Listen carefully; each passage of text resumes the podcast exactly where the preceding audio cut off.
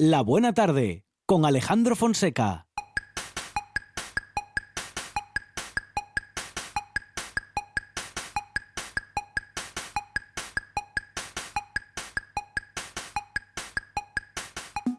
VHS VHS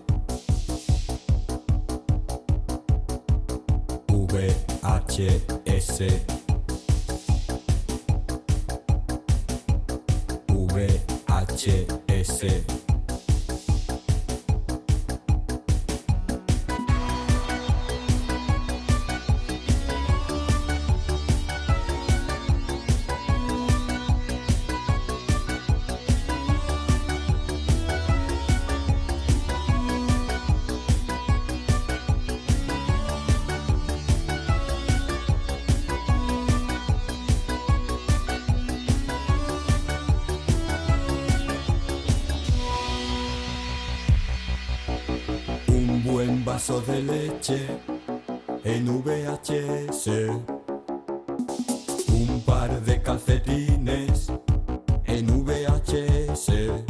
VHS pensamos en esta buena tarde cada vez que entra en los estudios José Fernández Ribeiro y abrimos el videoclub. José, ¿qué tal? Buenas tardes. Muy bien, buenas tardes. Eh, videoclub que nos dio tantas satisfacciones que nos las sigue dando en, eh, bueno, pues para los que seguimos yendo al videoclub. Sí, sí, sí, no, la verdad es que siempre digo lo mismo más o menos, pero eh, llegaba tan, tal cantidad de, de- de- de películas eh, y un catálogo tan increíblemente extenso que era imposible abarcar ni siquiera una pequeña parte de todo lo que había ahí y a día de hoy, pues eh, todavía lo hablaba antes fuera de antena con, con Juan, el, el, sonido, eh, que me llegaron ayer unas cuantas, una remesa, una pequeña remesa de cosas extrañísimas de esas que no te podías encontrar en, en los videoclubs y la verdad es que eh, bueno, lo, disfruto un montón seguir encontrando estos títulos tan extraños y tan imposibles de encontrar en, en ningún otro formato, vamos, eh, en la vida.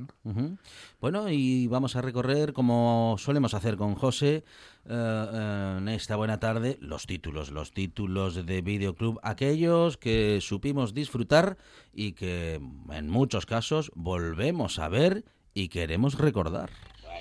Mi sargento, ¿da usted su permiso? ¿Qué pasa? Verá, es que este muchacho, pues nada, eh, que tiene la novia en nuestra zona. Y como yo tengo mi familia en Ulldecona, Adelante, adelante. pues eso, que podríamos cambiarnos como el papel de fumar y el tabaco. Él se iba con usted, yo me iba con la brigada rojo y todos están contentos. ¡Firmes! Hombre, dale dos hochas, hombre. Pero tú te has creído que la guerra es una broma. Pero es que nos ha dejado dos España, la nuestra y la de ellos. Claro. Pero como él es un soldado y yo otro, pensaba que no le hacíamos daño a nadie. Anda, anda, coge eso y quítate de mi vista. Imposible. ¿Le has oído? Sé que ni siquiera hay patriotismo ni espíritu militar. ¿Cómo vamos a hacer la guerra con tipos así? Si es que están mal acostumbrados. Como en este frente llevamos tanto tiempo sin pegar un tiro. Ahí le duele. Y eso no es lo peor. Lo peor es que sin una buena batalla no hay manera de ascender por méritos de guerra. Eso también es verdad. Ahí está, una de las, bueno, iba a decir yo que comedias, bueno, sí, comedias y, mm, bueno, y más cosas, ¿no? Porque esta película tiene de todo, José. Sí, para mí es una película redonda. Eh, bueno, Berlanga es uno de, mis di- directores favoritos. Estamos además en año berlangueano, ¿no? Se cumple ahora en junio el centenario de su nacimiento y la verdad es que aunque haya muchísimas películas de Berlanga que me encanten y que sean, bueno, eh, los eh, títulos eh, de, bueno, las obras maestras que son, La vaquilla es una de mis favoritas porque a pesar de estar ambientada en, en plena guerra civil, es una película que se sigue manteniendo perfectamente fresca, tanto en lo que nos cuenta como en, en- en- en todo lo demás, ¿no? Porque está hecha de manera impecable y es una, una delicia volver a verla, ¿no? Todos los que...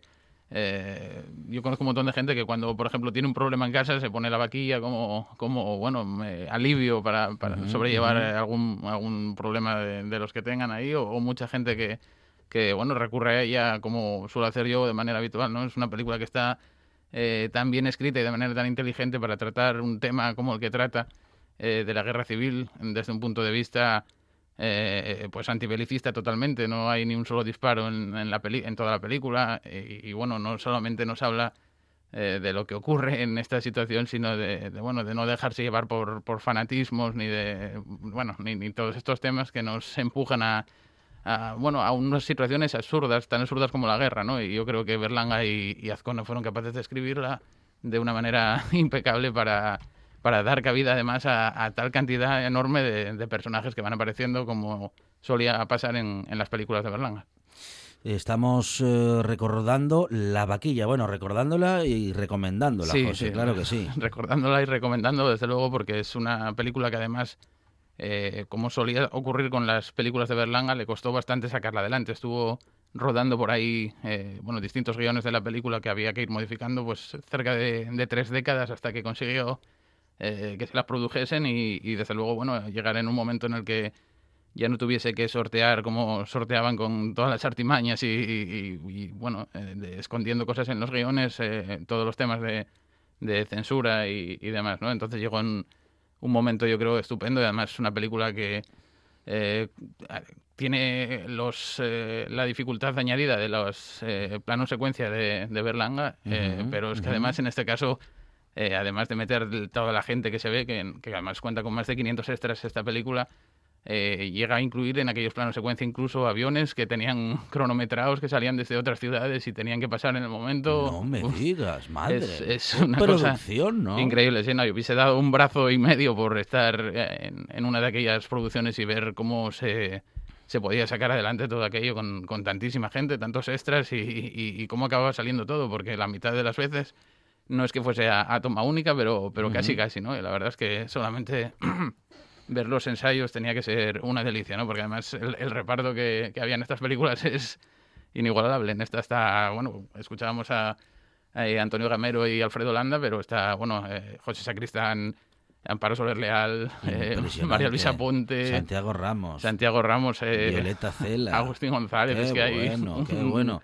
Y otra vez Berlanga y Azcona. Otra vez Berlanga y Azcona, sí. Es una de las películas, además, que creo que el, el guion consiguieron eh, eso, eh, un punto de sutileza y de elegancia para tratar un tema tan complejo como la guerra civil, con, con un punto de vista humorístico y tan amable durante toda la película para, para que, a pesar de que están lanzando dardos envenenados a las cabezas de todo el mundo, pues todo el mundo, bueno, todo el mundo, nadie se sienta particularmente ofendido ni, ni, otra que reconocer, pues es verdad, la verdad es que siempre nos comportamos así y esto es lo que hay con nosotros. ¿no? Bueno, estamos eh, con José Fernández de Ribeiro, con el eh, videoclub abierto. Estamos recordando aquellas películas en VHS. La vaquilla ha sido la primera y bueno, pues tendremos, claro, y tenemos más películas en este videoclub, al menos dos películas más. Mi mujer y yo querríamos hacerle unas preguntas. Sí, claro, adelante, dispara. Por ejemplo, eh, ¿cuál es su currículum vitae? Eh, pues estudié música, eh, me gradué en la escuela comercial de Harvard, he viajado bastante, sobreviví a la peste negra y lo pasé en grande mientras duró. He visto El Exorcista 167 veces y cada vez que la veo la encuentro más graciosa. Aparte de que estáis hablando con un muerto, ¿qué os parece? ¿Tengo buen currículum? Bueno, pero ¿sabe cómo asustar? Oh, sí, sí, comprendo. Acabáramos. ¿Qué os parece esto? ¿Qué tal? ¿Nos disculpa un momento? Sí, sí, cambiado de impresiones. Adam, vámonos. Sí, es un poco exagerado, pero a lo mejor nos no, puede ser útil. No, ya se nos ocurrirá algo. Tenemos que seguir intentándolo. Qué bueno, qué bueno, qué bueno. Así Berlanga logró hacer humor, incluso con la guerra civil. En este caso nos encontramos con, bueno, pues con gente que hizo humor con la muerte, con lo más oscuro, José. Sí, bueno, Tim Burton eh, bueno, nos traía, nos presentaba Beetlejuice, que se convirtió en una película, bueno, eh, un exitazo absoluto en todo el mundo. Yo recuerdo incluso que cuando salí del cine de verla en, el, en la calle donde jugábamos al fútbol, mis amigos y yo, pues llegamos incluso a pintar la, la puerta aquella en la que había que picar para ver si podías pasar a, al otro lado y, y la verdad es que, bueno, tiene prácticamente todo. Es una si antes hablábamos de una película eh, ambientada en la guerra, ahora se puede decir que estamos ante una película bastante anárquica, porque eh, tanto el propio Tim Burton como Michael Keaton, el encargado de protagonizarla y, y dar vida a Beetlejuice, eh, tuvieron una libertad tan grande que, eh, ni siquiera había una idea exacta de cómo se iba a hacer la película, ¿no? Fue surgiendo a medida que se iba haciendo, se fue preparando la historia para dar, eh, digamos, vida a lo que en un principio iba a ser algo mucho más terrorífico, porque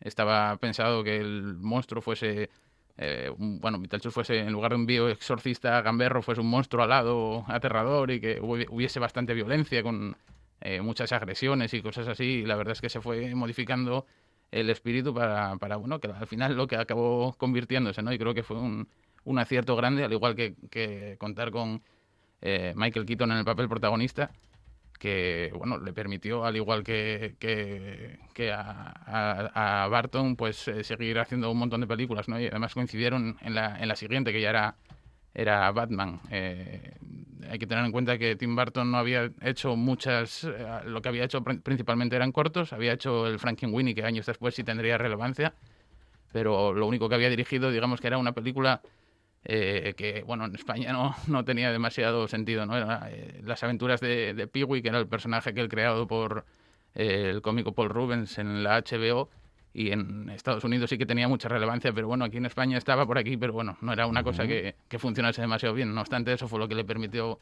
hacer Beetlejuice y, y bueno, Beetlejuice ya evidentemente le catapultó a, a, a Batman y luego eh, todo, todo lo que fue haciendo después, ¿no? Y entonces, en el caso de Beetlejuice, eh, es interesante contar que, bueno, tenía 15 millones de presupuesto, a pesar de que luego recaudó muchísimo más, pero Tim Burton estaba empeñado en que únicamente eh, uno de esos millones eh, fuese destinado a la parte de los eh, efectos visuales. Él quería recrear una película como las que le gustaban a él, de serie B, con las que él había crecido, y basar, eh, bueno, pues parte de esos trucos que todavía se mantienen tan bien y son tan atractivos visualmente en cosas sim- tan simples como, como el stop motion o con simples transparencias, que son trucos muy simples que se llevan utilizando muchísimos años, pero son eh, muy efectivas, ¿no? Y la verdad que fue uno de los puntos que permitió que la película eh, creciese al ritmo que, que los propios universos que iba creando Tim Burton y que fue haciéndolos cada vez más, eh, inmersivos. Bueno, eh, Tim Burton, un estilo inconfundible, eh, pues eh, por la estética de sus películas, por bueno, pues por los actores, que tiene actores muy particulares, fetiche Ujú. también, eh, pero que digo que el estilo de Tim Burton como director es inconfundible, José. Sí, sí, evidentemente. sabe recrear eh, esos universos tan, tan particulares de una manera bueno, inigualable, ¿no? Es uno de los, de los grandes en ese sentido. Y la verdad que, como dices, lo de los actores fetiche y demás, como ocurriría con eh, Johnny Depp y todo eso, en- eh, me acaba de venir a la cabeza una curiosidad de esta película que eh, en un momento en el que Beetlejuice aparece eh, con una especie de, bueno, de, de tío vivo en la cabeza. Justo antes aparece un pequeño muñequito de, de Jack que veríamos años más tarde en, Pesadilla antes de Navidad. ¿no? Y, y la verdad que son cosas curiosas que van apareciendo con el paso de los años. Pero bueno, la verdad es que es una de esas películas que eh, también se sigue manteniendo, yo creo que perfectamente después de 30 y casi 35 años. Y, y- y bueno, yo creo que es otra de las, de las que había que recomendar sí o sí, ¿no? A pesar de que Beetlejuice es el protagonista y, Michael Keaton eh, es quien le da vida, no parece más que 17 minutos a lo largo de la película eh, y tarda prácticamente media hora en aparecer. Entonces, eh, es también interesante ver cómo le dan esa vuelta de tuerca al tema del protagonista, ¿no? Al igual que se hizo, por ejemplo, en películas como eh, Psicosis, donde la protagonista muere al principio de la película y cosas así, ¿no? Son detalles muy, muy interesantes también para rescatar. Videoclub que sigue abierto. En esta buena tarde tenemos una película más en VHS. Podéis tener unas preciosas uñas pintadas con las siete tonalidades nuevas de nuestra marca. Solo Nuestros impulsos están siendo dirigidos. Vivimos en un estado de conciencia provocada artificialmente y nosotros no podemos... Maldita televisión. Ya es la segunda vez que ese gilipollas se corta. Estas manipulaciones de la mente fueron diagnosticadas hace ocho meses por un reducido número de científicos que descubrieron que esas señales procedían de... ¿Esto da dolor de cabeza? Sí, es verdad. Se han empleado a fondo para conseguir esa interferencia. Los pobres y los marginados continúan creciendo. Ya no existe ni la justicia racial ni los derechos humanos. Han creado una sociedad represiva y nosotros somos sus cómplices involuntarios. Nos han hecho sentir indiferencia hacia nosotros mismos y hacia los demás. Solamente pensamos en nuestro bienestar.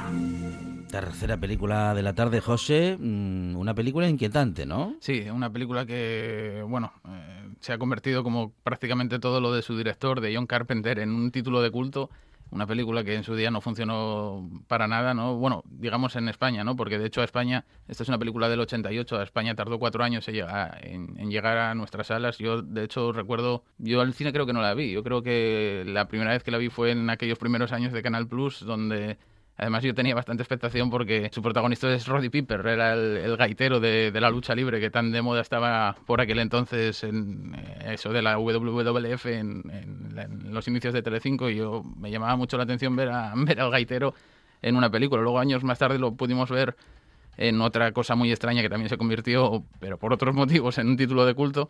En, en, nuestros videoclubs, ¿no? Había una película que se llamaba Un semental en Frogtown y era una cosa, un dislate absoluto también con Roddy Piper, pero en este caso yo recuerdo que cuando se comentaba o comentaba esta película con mis amigos y la gente que la había visto, yo era el único que me, llamaba la atención mucho la película porque todo el mundo me decía que era un rollo, que a la media hora la quitaban, que bueno, que ya no soportaban ni cuando la escena de, una pelea, eh, que es verdad, hay una pelea interminable de cinco minutos y, medio casi en un callejón, eh, todo el mundo me decía que eso, que no había quien lo aguantase, ¿no? Sin embargo, eh, pues a mí me, parecía que el mensaje que, transmitía la película era, era muy interesante, a pesar de ser yo un niño, ¿no? Y la verdad es que, bueno, no, no, era una historia del todo original, eh, pero bueno, yo creo que John Carpenter supo meter eh, su, su, parte habitual de crítica en, en, esta película, ¿no? Se basaba en un, en un cuento de, de Ray Nelson del 63, el 8 O'Clock in the Morning, y la verdad es que creo que la película pues demuestra eh, un, mensaje clarísimo de, crítica hacia el consumismo, hacia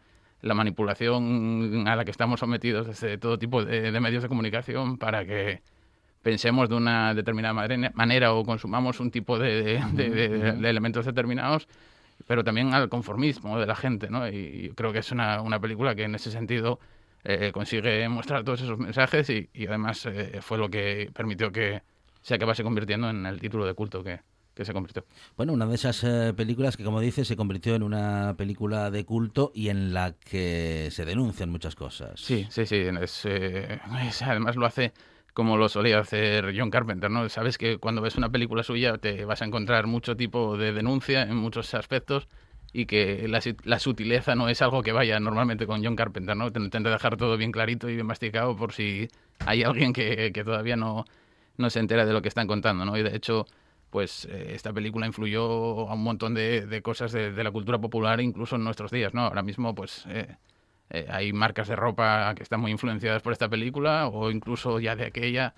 me acuerdo que no sé si sería el primer videojuego de Los Simpsons, sino era uno de los primeros que aparecía en aquellas consolas de 8 bits eh, el Bart versus The Space Mutants era, estaba tan, tan inspirado en la película que Bart Simpson tenía que ponerse unas gafas como las de la película para, para distinguir a los humanos y, a los extraterrestres, ¿no? Entonces, la importancia de esa película se refleja en, muchas cosas. Yo creo que, eh, bueno, es otra de las que había que recomendar sí o sí porque se mantiene estupendamente. Además, fue una película muy barata y, bueno, eh, vuelve a demostrar que lo importante es una historia y saber cómo contar esa historia a la hora de hacer cine. Bueno, una, mm, una selección muy variopinta hoy, ¿eh? La Vaquilla, Beetlejuice y Están Vivos, eh, tres películas muy distintas, pero muy recomendables con José Fernández Ribeiro en nuestro videoclub, en nuestro VHS. José, muchísimas gracias. A vosotros, gracias.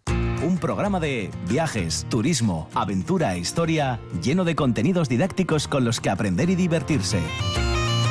Un escaparate turístico donde se incluyen información sobre casas rurales, hoteles, gastronomía, turismo de aventura, senderismo, festivales. Voy a volver a salir y quiero que me aplaudáis como si fuera yo que sé. Un buen día para viajar. Un programa de apoyo al sector turístico de Asturias. Los sábados y domingos de 8 a 10 de la mañana.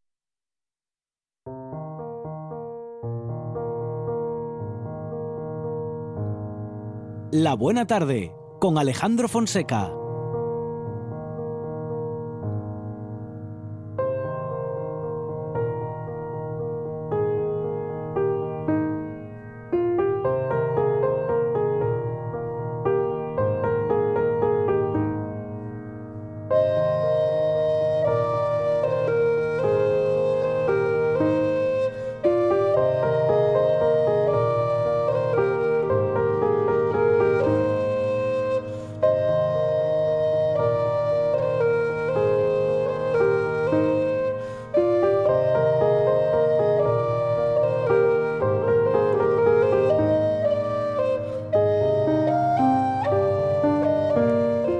Sintonías con la autoría de Teber que tenemos en esta buena tarde. Teber, ¿qué tal? Buenas tardes. Buenas tardes. Pues sí, bueno, oye, el, ir trabajando poco a poco, que la labor del músico también hay que, hay que moverla, ¿no? Sí, sí.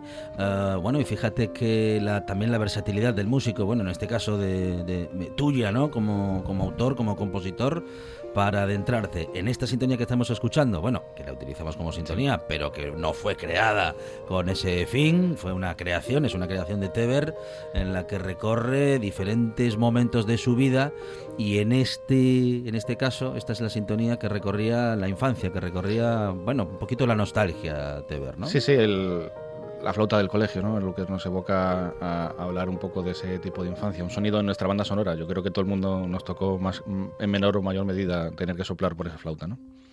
Y tenemos a Teber, que es uh, músico, compositor, gaitero, también informático y que, uh, bueno, pues con todos esos conocimientos uh, pone en funcionamiento su creatividad y, bueno, pues hace creaciones como esta que escuchamos y también nos acerca, bueno, pues mucho conocimiento respecto de la música y de su historia, eh, muchas veces en clave asturiana, muchas veces, bueno, en clave de folk, muchas veces hablando de la historia de la música de Asturias. Sí, y, eh, y hoy vamos a hablar de un, de un, personaje muy importante dentro de, de la etnomusicología, que es un, una parte de, de, la musicología que estudia sobre todo la música de raíz, no la música de, de cada zona, y, y, es ni más ni menos que Alan Lomas. Eh, es un etnomusicólogo, bueno, era, murió en el año 2007, me parece, más o menos, que uh -huh, fue. Uh -huh. eh, un importante etnomusicólogo estadounidense que es considerado como uno de los más grandes recopiladores de canciones en el, en el siglo XX. Uh -huh. es, era hijo, a su vez, también de, de otro etnomusicólogo llamado John Lomax, con quien empezó a grabar ya con 22 años temas cantados por, por presos o trabajadores eh, afroamericanos en Texas, uh -huh. Luisiana y Mississippi. Se graduó de la Universidad de, de, de, Texas en Austin para luego trabajar en varios proyectos de la Biblioteca del Congreso y luego desarrolló su propio sistema para analizar canciones que llamó cantométrica. El, sobre todo el, el, la gran aportación de, de Lomax a, al mundo, porque realmente es una aportación al mundo muy, muy potente, es que se, se, dedicó a viajar por el mundo. Él recogió música con su grabadora de países como, como es España, Italia, Irlanda, la India o Rumanía entonces resulta que tenemos la suerte de, de saber que Alan eh, paró en noviembre del año 52, uh -huh. es decir, 32 años después de la publicación del trabajo de Torner, paró en Asturias. Uh -huh. Y, y, dentro del archivo de la música tradicional asturiana, que se puede consultar por, por internet, tenemos la, una publicación de él, de los temas que grabó en Asturias, que son ni más ni menos que 101 temas. Wow recogidos en trabajos de campo, es decir, que podemos escuchar a la gente del año 52 cantar y, y, y tocar esos temas. Es, es, un, es un, para mí es un documento eh, único, impresionante, porque daros cuenta que el, uno de los grandes problemas que tiene la música tradicional o la, o la oral es que no se recoge. No, no, hay forma de recogerla porque se transmite oralmente, ¿no? Uh -huh. Entonces, que, que, un señor en el año 52 viniese, viniese a España, en concreto a Asturias, con una subgrabadora a recoger ese material es, es incalculable. Entonces vamos a empezar con un primer audio que, que son los caranquiños, que es una danza de, de Pola de Siero. Y el por aquí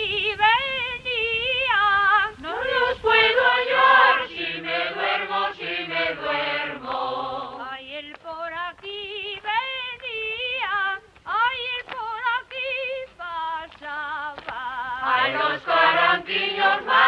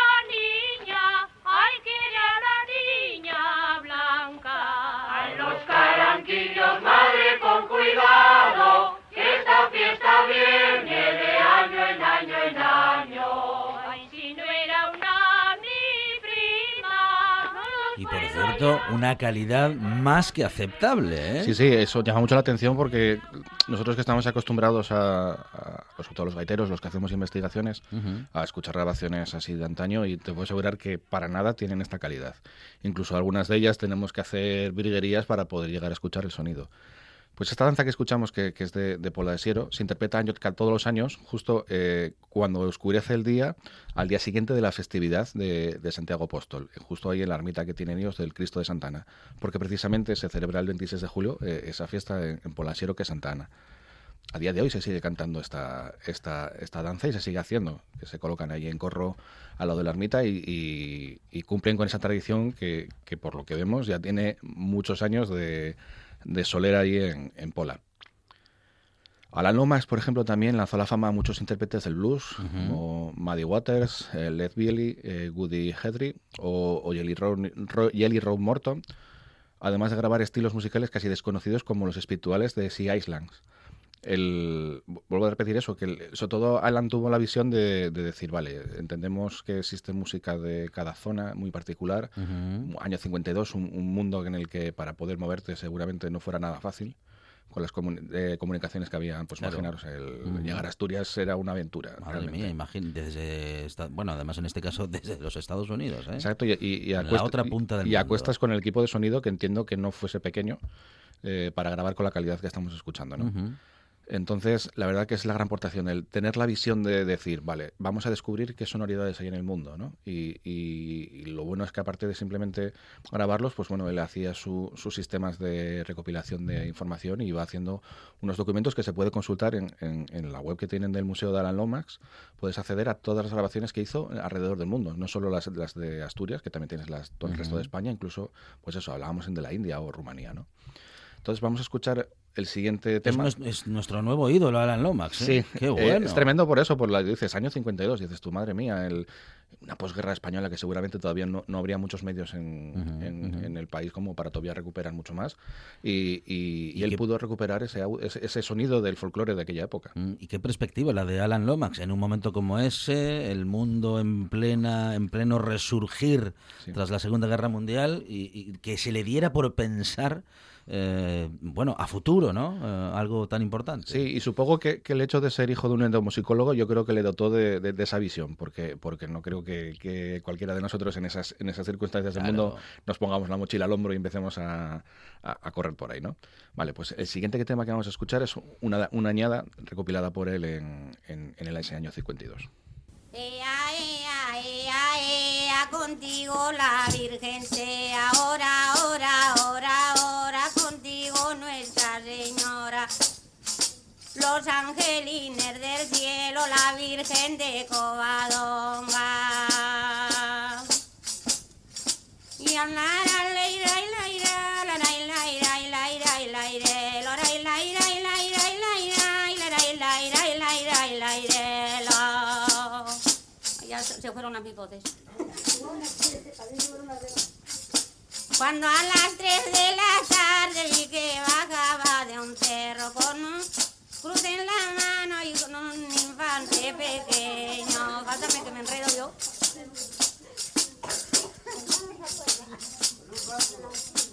Bueno, y ya de paso, em, haciendo eterno un momento, ¿no? Una, fíjate, una conversación, una cosa tan cotidiana. Sí, y ahí tam- también estamos siendo conscientes que seguramente se pusiera nerviosa la, la- Claro, la- claro. la paisana que estaba tocando el, el pandero, porque no- normalmente no, no te suelen grabar siempre que, que vas a tocar, ¿no? Pero es- súper curioso porque este es el sonido de la tradición. Seguramente no fuese la mejor voz del pueblo en cuanto a, a calidad sonora, digamos, ¿no? Que, que posiblemente po- no, no es la mejor cantante que hemos escuchado, pero la música tenía una función. Todo el mundo cantaba, todo el mundo... Todo el mundo, incluso todavía hablaba esta, esta semana con, con una señora de Teberga que, que tiene recopilado mucho folclore, que se llama Eloína, que, me decía que, que las minas ahora mismo se callaron no solo por el sonido de, de- la instrumentación, o sea, bueno, de, de las máquinas que tenían, sino también de, la música, porque los mineros cuando salían los viernes de trabajar eh, estaban casi, hasta el domingo cantando en los chigres y eso fue una cosa que se perdió y, y que habla mucho de toda la tradición musical que hay en Asturias y sobre todo que que lo que más me gusta y, me- y más me, me- fascinó al descubrir todo esto fue que era en todas las casas. O sea, todo el mundo tenía en mayor o menor medida eso, cantar a los nenos para dormir, eh, canciones para lo de para las funciones del campo y demás. Entonces, bueno, es súper interesante e importante saber que, que eso está muy adentro de nuestra cultura. retomamos un poco con Lomas, que también podemos hablar de él, que participó en varios programas de radio y series de televisión y diseñó, y también estuvo un papel muy importante en el re- renacimiento del folk eh, revival que hubo en Estados Unidos y en, Inglaterra de los años 50 y 60. Es decir, que igual que hablamos el folk aquel día, pues seguramente, y, y aquí donde lo vemos, que Lomax fue uno de los artífices de que volviese a coger otra vez eh, esa fuerza de, de la, la música de raíz, ¿no? Pues el siguiente tema que vamos a escuchar es un, un- un pericote de la zona de Llanes y vamos a explicar un poco también cómo funciona esa danza.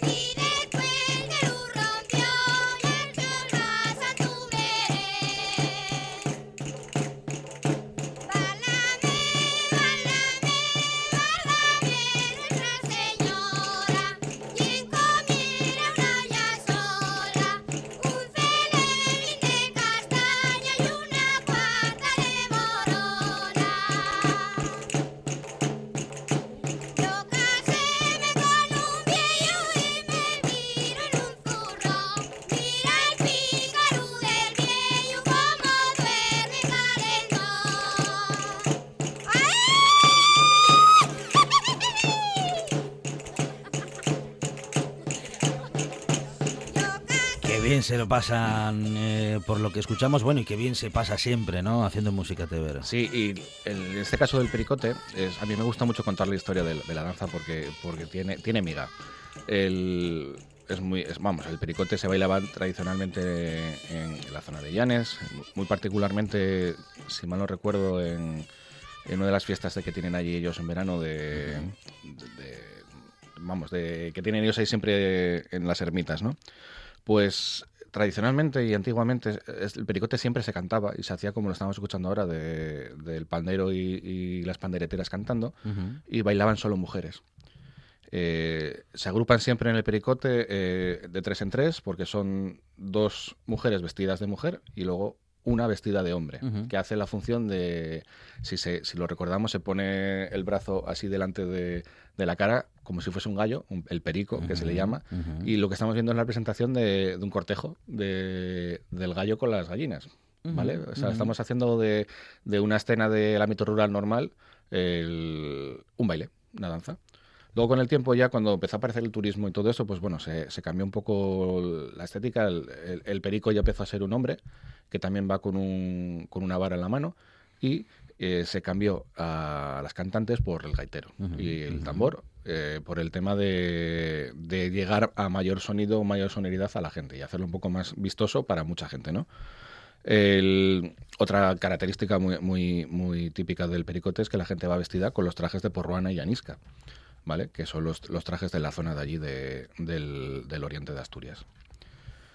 Retomando otra vez otra cosa de, Lomas, él llegó a ganar premios también, como el, el prestigioso National Book Critics Seeker Award en el año 93 por un libro que hizo de eh, La tierra donde el blues empezó, porque él también fue un, muy estudioso, muy, muy importante de, los orígenes del blues. Y luego, tras su muerte, el año siguiente, eh, cuando tenía 87 años, eh, recibió un título póstumo, un, un Grammy, en reconocimiento a, a su vida, ¿no?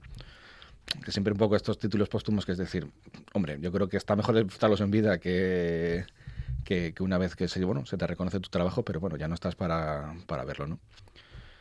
Pues vamos a escuchar otro tema eh, nuevo de, de estos de, de Lomas, que, que tiene un título que dice, tú dices que por un real.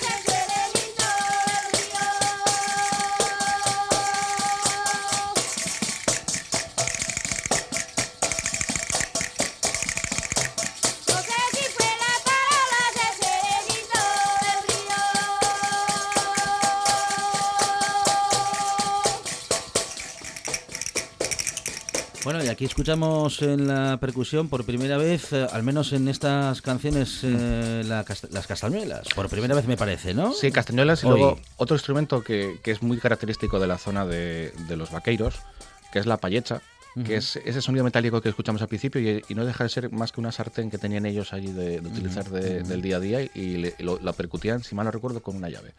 Entonces, vemos como también eh, cuestiones del día a día eh, eh, hacemos de un instrumento de una sartén y se utilizaba mucho para los bailes. Aprovechando ahora de que de los vaqueiros vamos a recordar un poco lo que era lo que significaba ser vaqueiro. Eh, eran un pueblo, era- bueno, eran casi una cultura propia dentro de Asturias que, que ellos tenían pueblo nómada. Se dedicaban a, a- a circular entre la zona de Somiedo hacia, hacia Muros del Nalón en invierno y en verano para mover el ganado en- entre las brañas de, de Somiedo, por ejemplo, para el verano poder allí pastar tranquilamente en, el- las brañas de, de los altos montes y luego en invierno pues se iban hacia la zona del mar para tratar de evitar también tanta nevada y tanta- tanto problema, ¿no? También recordar que los vaqueiros eh, tenían prohibida eh, la entrada en, en las iglesias por, por- por ser diferentes, por tener una manera de vivir y pensar que no, que no compartía la iglesia. Y es el motivo de las bodas vaqueiras, que todos los años se celebran en- aquí en, en Asturias y sabéis que, que tienen una lista de espera brutal para, poder, para poder formalizarlas. Pues los vaqueiros tenían un, un tipo de canción que era la vaqueirada y, y forma parte también de, de nuestra música asturiana y lo vamos a escuchar en el siguiente tema que se llama Tengo los huechos hinchados. Tengo los huechos hinchados de mirar a la montaña al pom pabilón, pabilón, al pom pabilón.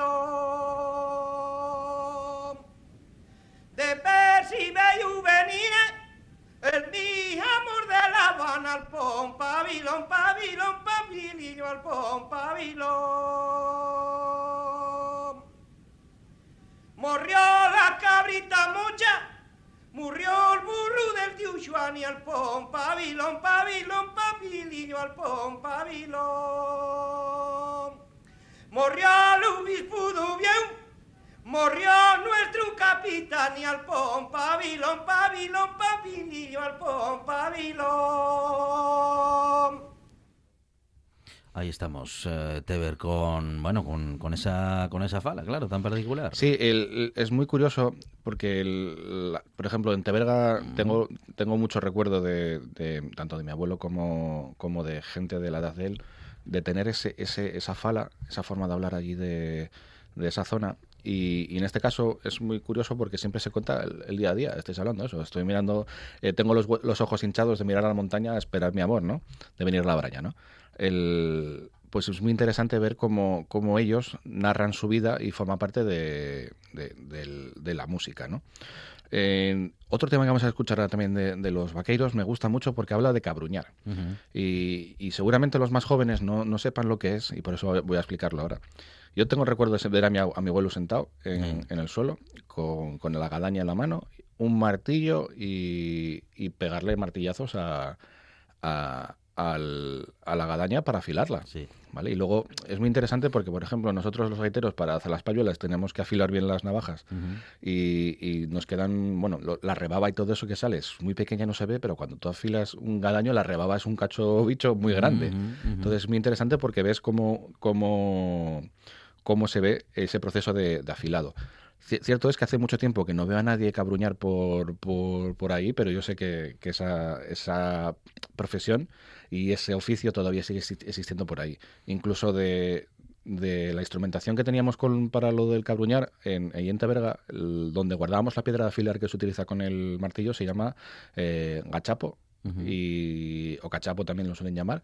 Y era un, era un, un trozo de. Luego las había ya profesionales que eran de, de, de lo- de cuando eran de plástico y demás, que es donde guardas la piedra afilar con un poco de agua y luego metían hierba también para mantenerla hidratada. Mm. Entonces era muy interesante ver cómo, cómo es esa tradición, imaginaros, de, Había que segar los prados de aquella, cuando no había máquinas a, gadaño y, esta gente, pues nada, tenían que tener la herramienta bien preparada y por eso cabruñaban tanto. Entonces el siguiente tema que vamos a escuchar es Cabruñame la gadaña.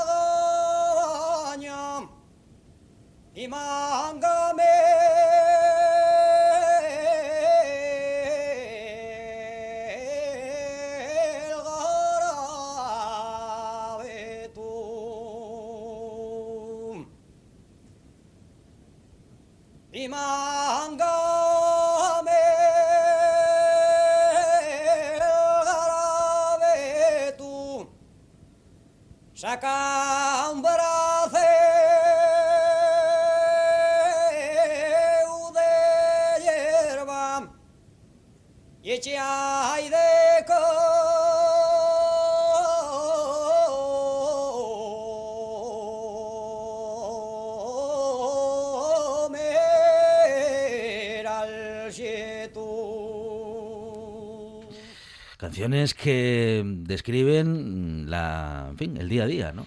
Sí, y incluso a mí, a mí préstame esta, esta canción en concreto, por ejemplo, porque se escucha muy bien la, la forma de hablar, ¿no? Dice Gadaña, dice Mángame el garabetu, que eso quiere decir que me pongas un mango, que por favor, que te doy un garabato y ponerme el palo para poder gestionarlo, ¿no? Eh, mándame un braceo de hierba, también lo dice por ahí, y échame de comer al setu, por ejemplo, que aquí el- es muy típico a veces cambiar las as por las es, y en vez de decir satu, como decimos en el resto de, de Asturias, se decían setu, ¿no? El- los vaqueiros también tenían un- una forma de hablar particular por el hecho de que se, se sintieron también discriminados, entonces, bueno, ellos fueron por, por su lado, ¿no? Lógico y normal. Pues la verdad es que todo esto no- nos lo trajo Alain Lomas eh, en, en del año 52 y tú dices, eh, madre mía, el folclore, que, que recordad que eran 101 temas, de los que ahora mismo escuchamos de momento 6. Quiere decir que, que tenemos un recorrido musical en Asturias que tenemos que darle mucha más atención de lo, de que a veces nunca se la damos, ¿no? De, de- de ver que decir, oye, tenemos un patrimonio musical muy, muy rico y hay que un poco retomar todo esto y darle un poco la difusión que, que necesita. Y en eso estamos con eh, Teber en esta buena tarde. Eh, Teber, todavía tenemos tiempo ¿eh? para una canción Vale, más. pues entonces escuchamos... Porque serán ciento y pico Sí. y solo escuchamos seis. Bueno, escuchemos alguna más. Vamos a la séptima, vale. Pues se llama un tema que lo- normalmente las canciones le ponen el nombre de la primera frase, cuando Ujú. normalmente no, no tiene nombrada, sobre todo es una tradición de, de- de- de la música popular, ¿no? Eh, se titula ahora esta, esta en, en concreto, ya no soy marinero, pero yo ya la escuché como La cadena del amor, que también lo dice por el medio y también se le titula en, en otras veces ese- esa canción de esa manera.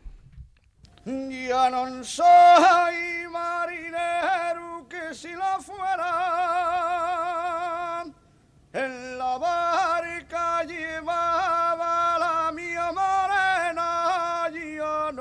soy marinero, no. Ya no soy la cadena del amor. Eso no.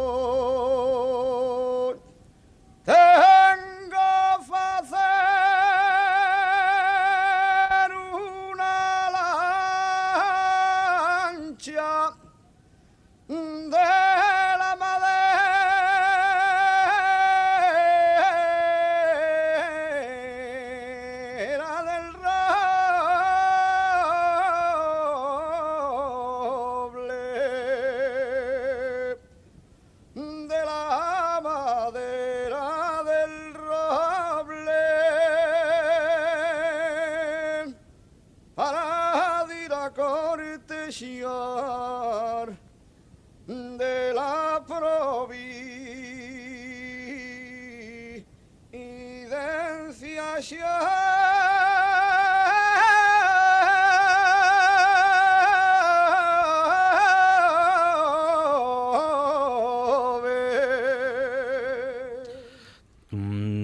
el mundo con Teber, con la música, con documentos musicales como los de Alan Lomax, eh, es impresionantes y que al final con todos los recorridos, todos los recorridos históricos nos llevan a Asturias al final siempre. ¿eh? Sí, parece que no tenemos cultura y ya vamos con el programa número 21 y todavía nos queda por hablar.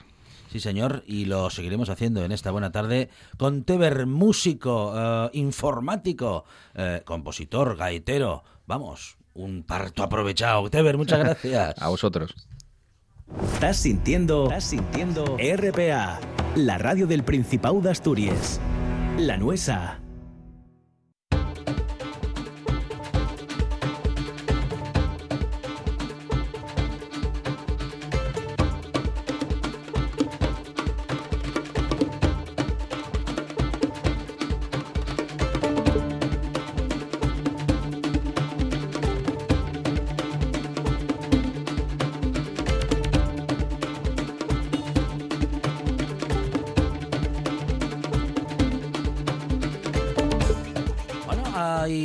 Hay gente que sabe sufrir y hay gente que sabe disfrutar. Disfrutar Monchi con un Álvarez. gran programa Y de radio. Sobre todo, sobre todo a nosotros nos gusta la gente que sabe disfrutar porque es la gente que escucha radio.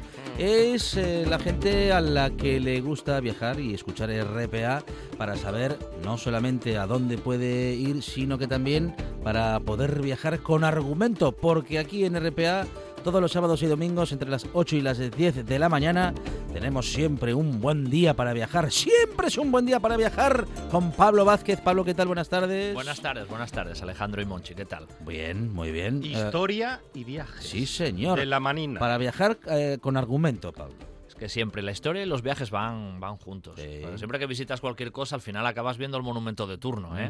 Aunque no quieras, lo tienes allí delante. Claro, sí, Eso sí, siempre sí. pasa. Si no sales de la piscina del hotel, Eso es verdad, hay excepciones, No, tienes no hay razón. monumento que valga. Siempre hay excepciones. Sí, sí, sí. Bueno, pero ese es un turismo que no nos interesa. No, no, no, menos, nos interesa menos, menos. Sí. Bueno, a ver, Menos. quiero decir...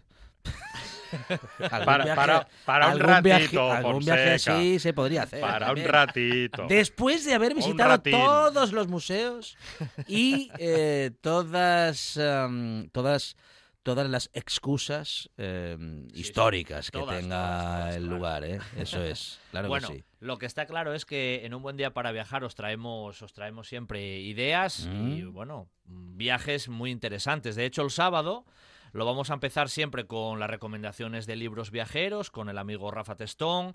Vamos a visitar la España Negra, pero a través de los cuadros en el Museo de Bellas Artes con Sara Moro. Vamos a irnos al Reino de Asturias, a la iglesia de San Salvador con nuestro amigo Francisco. Y la segunda hora, que son siempre cosas novedosas, si os acordáis, el fin de semana pasado iniciábamos una, bueno, un nuevo proyecto, una nueva sección sobre dos ruedas, sobre la moto, Ajá. recorrer Asturias en moto. Ah, sí, pues sí. ahora vamos a empezar una sobre dos ruedas, pero en bicicleta. Ah, qué bueno. en bici. Una vez al mes, bien. rutas en bicicleta, porque eh, Alejandro Torre, que lleva Asturias Paraíso Ciclista, que ya el nombre lo viene a decir todo, nos va a traer rutas una vez al mes de, de bicicletas. Bueno, pero de todas, ¿eh? Bicicleta de montaña, de carretera, para la familia, para el Bicicleta casi profesional. la que viene Todo. con un pequeño motor para Todo, sí, la- pues esa, esa no la, vamos cuesta- a meter, no. ¿Cómo Para no? subir cuestas con motor, no. No, hombre, Un poquitín, Hacer que ayude- trampa. Que ayude un poco. Eso, Bueno, eso- ir en moto ya, eso no, ya. no. Eso es para Un otra sección. monociclo para la ciudad. Bueno, Ya. en esta primera vamos a subir a la cubilla, nada más y nada menos, ¿eh? Dura, dura. Vamos a ir a Ujo, a la iglesia románica de Santa Eulalia, y vamos a hablar de hórreos, pero de hórreos historiados. De hórreos que tienen anécdotas, alguna grabación determinada, que en. Asturias hay muchos y con muchas curiosidades. Qué eso el sábado, ¿eh? Madre mía, todo eso ¡Qué solamente menú! en un programa. Y eso, eh, bueno, pues eso, este sábado entre las 8 y las 10 de la mañana. Pero tenemos también en domingo un buen día para viajar. Pablo. El domingo lo empezamos con Alberto Campa, otro de nuestros viajeros empedernidos, que nos va a llevar a Rumanía y a hablar de los Cárpatos, de Transilvania, de Budapest. Transilvania. Oh. vamos a ir al Camino de Santiago del Norte y vamos a llegar a Llanes con Laureano García. Vamos a visitar San Sebastián, ¿eh? en una de esas visitas por el exterior vamos a ir a Guipúzcoa, A Donosti. a Donosti. Después vamos a hablar, en Grandes Viajeros de la Historia, esto os va a llamar la atención también a vosotros, vamos a hablar de Jesús de Nazaret. ¿Ah, Pero sí? no desde... el, de la, el de la película. Sí. pero no desde ¿Ah, el sí? punto de vista de la Biblia, ¿eh? No, No, señor. de no. Chusín. A ver qué cuentan Vamos de a hablar desde un punto de vista de un historiador que lo ha estudiado casi desde la arqueología, muy Ajá. curioso y de por dónde se movía, Ah. viajes que hacía, una Qué cosa muy, bueno. Pero, pero muy llamativa. ¿existió Jesús? Sí, sí, como personaje histórico, ahí lo tenemos, ¿eh? Hay, hay Cosa- ciertas dudas. Cosa no lo sé. curiosa, ya lo veréis. Mm. Después vamos a visitar Tapia de Casariego, ¿eh? con una técnica de turismo, con Rosa Santiago. Y plato fuerte el domingo, nos va a visitar Isaac Moreno Gallo, el que está al frente de Ingeniería Romana, los documentales de la Uy, 2, qué que se va a pasar por un buen día para viajar, Pablo. para hablar de las calzadas, de los acueductos Madre y de mía. qué tenemos romano por Asturias. ¿Algo Lo- contara también? Sa- ¿Sabe lo que no está, no, lo que no está escrito de Pero, arquitectura pero ¿qué, romana? ¿qué hicieron los romanos por nosotros? Como la vida de Brian, ¿eh? Bueno, menos la radio, eh, muchas cosas ¿eh? hicieron los romanos por nosotros, pero sobre todo el que ha hecho y ha preparado grandes programas para este fin de semana y ha hecho por nosotros eh, para que tengamos una muy buena mañana el sábado y el domingo es Pablo Vázquez, que nos ha preparado, como digo, eh, pues eh, un menú para el sábado y para el domingo imperdible aquí en RPA de 8 a 10 de la mañana. Un buen día para viajar con Pablo Vázquez. Pablo, nos escuchamos. Gracias.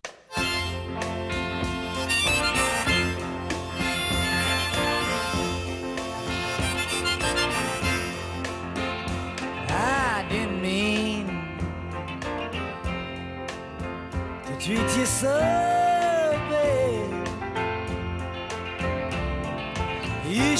Semanas para celebrar en la buena tarde, días para celebrar porque llevamos 12 años en antena y 3.000 programas. Que tengan todos un buen fin de semana y a volver y seguir escuchando en la buena tarde a partir del lunes, programa 3001. Y continuamos avanzando hacia, ¿qué? Hacia, bueno, hacia más buenas tardes y más radio. Say goodbye thought it was well understood that you'd be coming back in a little while. I didn't know that you were saying goodbye for good.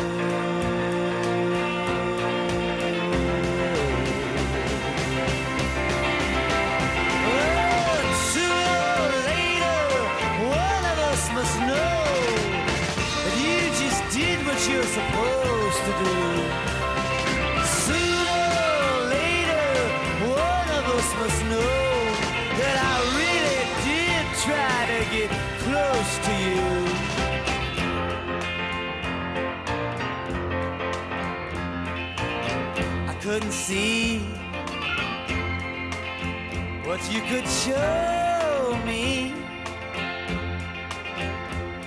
Your scarf had kept your mouth well hid. I couldn't see how you could know me. But you said you knew you did. When you whispered in my ear and asked me if I was leaving with you or her, I didn't realize just what I did hear. I didn't realize how young you were.